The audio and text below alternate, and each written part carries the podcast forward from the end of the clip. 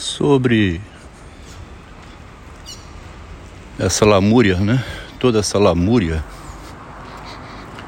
a lamentação, já tem mais de 300 áudios,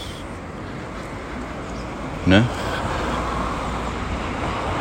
Alguns deles meio repetitivos. Parece o lamento lá do escravo africano, né? Em Yaya Garcia, o Machado coloca lá o lamento de um que, mesmo alforriado, continuou como servidor. A servidão voluntária de Etienne de la Boétie, cuja morte precoce né, inspirou Michel de Fontaine escreveu os ensaios e a frase melancólica, né, que filosofar seria aprender a morrer ou adiar a morte, né? O escravo aforreado continua servidor voluntário, tá vendo? Tem a linha de afeto, né? A quem ele iria servir? Morar onde? Tem todo o vínculo familiar com a Yaya Garcia. Diz o Machado, já tinha carregado no colo o patrão dele. Carregou no colo o meu chefe. Machado é demais, né? Colocou o escravo como aquele que carregou no colo o patrão que, quando deu a carta de euforia, o escravo não podia mais ir embora, né? Os sentimentos são tudo na vida, não é mesmo? Então, toda essa lamentação, como cantou aqui o Lupicínio Rodrigues numa música, né? Esses moços, pobres moços, ah, se soubessem o que eu sei. O sentimento que feriu, né? E que levou à lamentação. Então o Lupicínio canta o mesmo que canta lá o escravo do Machado, né?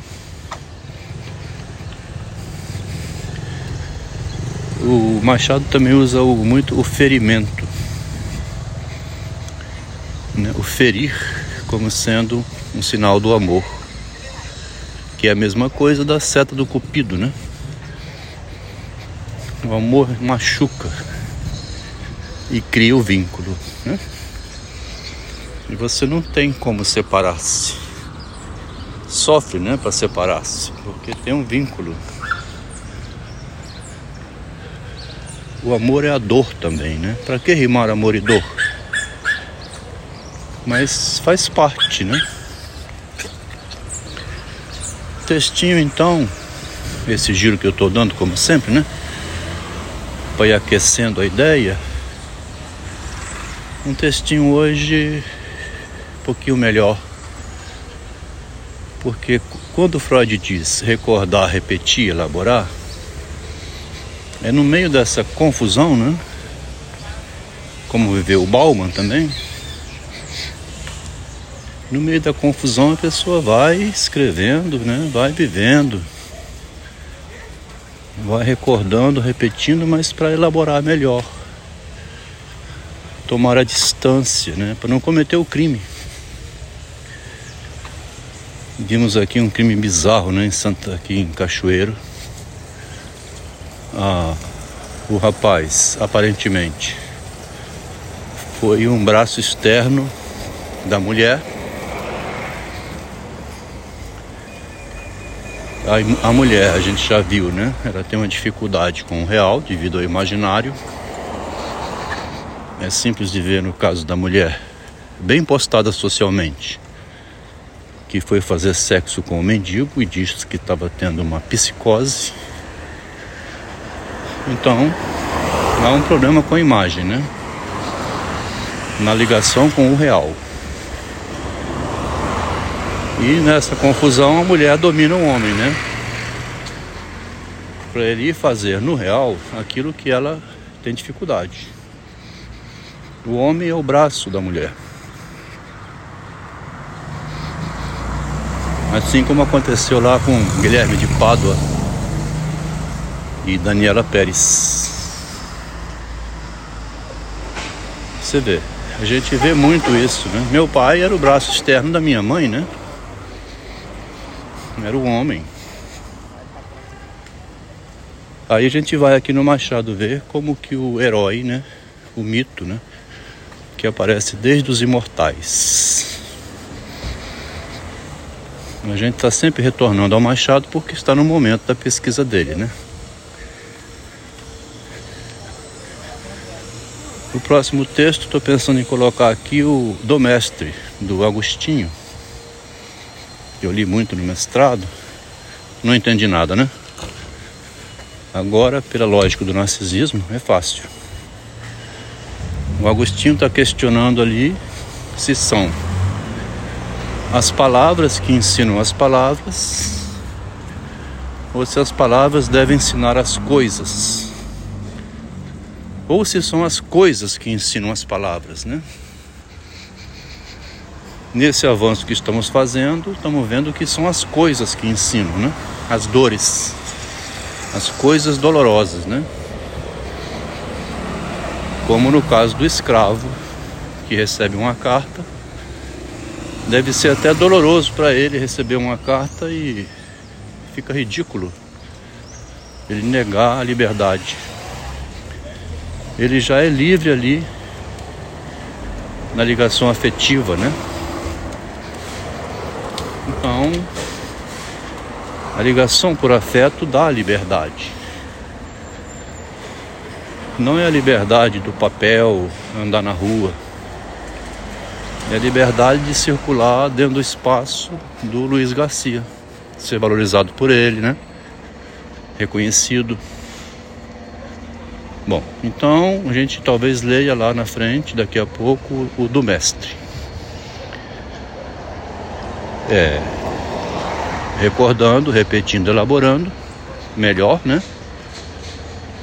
A experiência que já foi vivida. Hoje fiz um textinho sobre esse drama, né? Que eu vim vivendo, que me feriu muito, né? Mas devido à racionalidade eu consegui não perder a razão, né? A própria razão auxiliou a não perder a razão. Eu dizia para o meu marido que o ser humano não é confiável. Realmente falava isso. Minha mãe me ensinou isso. Minha filha, não confie. Ela inclusive deu um exemplo a mãe emprestou um dinheiro para ela construir as, as lojas e obrigou a filha a assinar uma nota promissória, um documento e a pagar juros, né? Ensinando a menina a lutar pelo pão, né? Não iria ganhar da mãe, como não ganha de um estranho. A mãe faz concessões, o pai também, mas é, exigente para ensinar o filho. Não pode ficar dando, né? A ideia é essa. Não é, não é incorreto, não. Correto isso. Não confie em ninguém, nem em mim. Eu quis mostrar na prática ao meu marido que o ser humano não é confiável. Não na teoria, mas na prática. Mostrei a ele que eu mesma não era confiável. Somente assim, na prática, ferindo, né, machucando, ele compreenderia. Então, primeiro fiz ele confiar em mim e depois mostrei a ele que não devia ter confiado. Tá vendo? Primeiro você conquista a confiança da pessoa e depois mostra que aquela confiança não devia ter existido, né? Você não pode confiar no outro, correto? Isso a gente sabe, né? Eu ensinava meus filhos também a não confiar, né? Tem que se proteger. Senão é roubado, né? Enganado facilmente. Aí ele aprendeu porque é preciso a prática. Então, ele não confiou mais em mim. Mas eu, como esposa, confiava nele. Porque confia, né? Você não vai morar com alguém sem confiar nada nela. Ela tem a chave da casa, entra a hora que quer e sai. Inclusive a hora que a esposa não está. E vice-versa, né? Ela saía com amigas, com todo mundo. O que ela falava de mim? Eu não sei. O que ela conversava no consultório do psicanalista sobre o relacionamento dela, né? E vice-versa. Eu, como esposa, confiava nele e nunca imaginei que ele fosse mostrar ao público que eu não era confiável. Aqui ela entrou num problema de Kant, né? Quando diz no início, o ser humano não é confiável, é uma universal, inclui ela também. Ela é um ser humano que não é confiável, né? Eu, como esposa, confiava nele e nunca imaginei que ele fosse mostrar ao mundo que eu não era confiável. Eu quis mostrar ao meu marido que o ser humano não é confiável e ele publicou isso mostrando que eu não sou confiável e que ele também não é confiável. Serve como alerta. A máxima de Kant, né? O ser humano não é confiável. Então o texto fica bonitinho, né? Ele fica uma filosofia de Kant e não fica o lamento eterno lá do Lupicínio Rodrigues, né? Se torna um ensinamento que fica para a posteridade. A ideia de Freud, recordar, repetir, elaborar, aplicada na prática. Somente é possível elaborações mais sofisticadas fazendo primeiro elaborações repetitivas, choronas, né? questionáveis, fracas, parece uma criança. Parece um Marcelo que explodiu o apartamento, né? Ficou louco. Né? São narrativas bizarras, pobres, e, ir insistindo até conseguir que fiquem melhores. Então aí é uma narrativa um pouquinho melhor aqui, né? no estilo de Kant.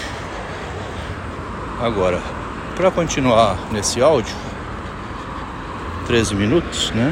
Vou evitar que fique muito longo, direi da experiência, né? Que o Machado em Dom Casmurro parece esse textinho aqui do não confiável. Parece que ele foi avançando, porque ele começa aí a Garcia de um jeito é, aparentemente ao mesmo tempo que importante, né, bem feitinho, mas é um texto de 1878, né? Pelo que o Machado já tinha feito, parece o um início fraco, né? Porque ele começa com um bilhetinho da Valéria para o Luiz Garcia, convidando para uma conversa privada, né? É como se fosse uma ordem. Por que o Machado começou dessa maneira? Né? Porque é um convite para uma conversa privada, é um, um pedido de uma mulher, uma bagatela, né? Que precisa de um homem para ir na realidade fazer aquilo que ela é, precisa de apoio, é o braço externo da Valéria, né? É o homem que vai lá fora fazer aquilo que ela precisa. Então ela vai movimentando o filho, daí vai fazer o filho ir para a guerra,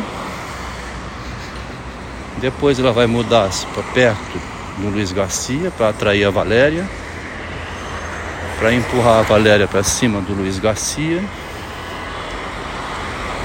Então, toda essa articulação vai reaparecer mais bem feitinha lá em Dom Casmurro. Primeiro ponto. O segundo é sobre o início, né? Esse início em Ayá Garcia, que é de 1878, janeiro e fevereiro por aí assim, em março de 1880, dois anos depois, tem aquele início bombástico, né? Aos vermes que roerem a minha carne. Então o autor muda o início. Tá vendo a diferença? No primeiro é um início ainda vinculado ao romantismo, né? As fofocas, intrigas, coisa de novela, dramalhão mexicano, né? Fala hoje. Em 1880, o autor chama nós, leitores, de vermes. Vão roendo aí as minhas carnes. Fique roendo o livro. Lá em Quincas Boba também ele utiliza o livro como sendo um cachorro, né? Fique aí com o meu cachorro, vão lendo ele. Ele teve essa mudança, né? que causou impacto. Mas muitos comentaristas, né, muitos críticos dizem que ele retorna ao romantismo em Dom Casmurro. E lá em 1898, um ano antes do Dom Casmurro, ele ironiza né, com os críticos e até com a posição anterior dele mesmo, dizendo: Estávamos no tempo do romantismo. Nunca houve romantismo. Tem um real violento dentro do romantismo. E para ele mostrar isso, passou por Brás Cubas, né? xingando o próprio leitor, chamando de idiota, de verme, né? Que é um xingamento mais real do que esse. E publicou também a vida é onda dividida em duas. Como é inteligente o Machado e como a gente, sendo habilidoso na leitura, vai tirando dele muito ensinamento aplicável à própria vida, porque o Machado tinha visto que, lendo na literatura, ele aprendia que já existia muita coisa a qual se referir como forma de proteção. Tão inteligente, né? Deixa eu ler a experiência que o outro narrou para poder aprender com ela, que é o que o Freud fala, né? É a fuga para a cultura. Vai aprender com quem já passou por isso. Nesse crime aqui de Cachoeiro, o rapaz é feito de é, Guilherme de Pádua de novo. Né? A moça fez uma de Paula em cima do rapaz numa espécie de um surto, né? Um surto psicótico. Não vê as consequências absurdas do ato. Impressionante colocou na prática aquela história de Edgar Allan Poe, né? E tem também aquela situação dos prisioneiros que foram descobrir depois que os crimes que eles praticavam eram de crime e castigo, né? Dostoiévski. Aí já é um, um idealismo que volta a ser feito, né? Eles só chegaram ao crime no livro a partir do da dor, da experiência vivida na realidade.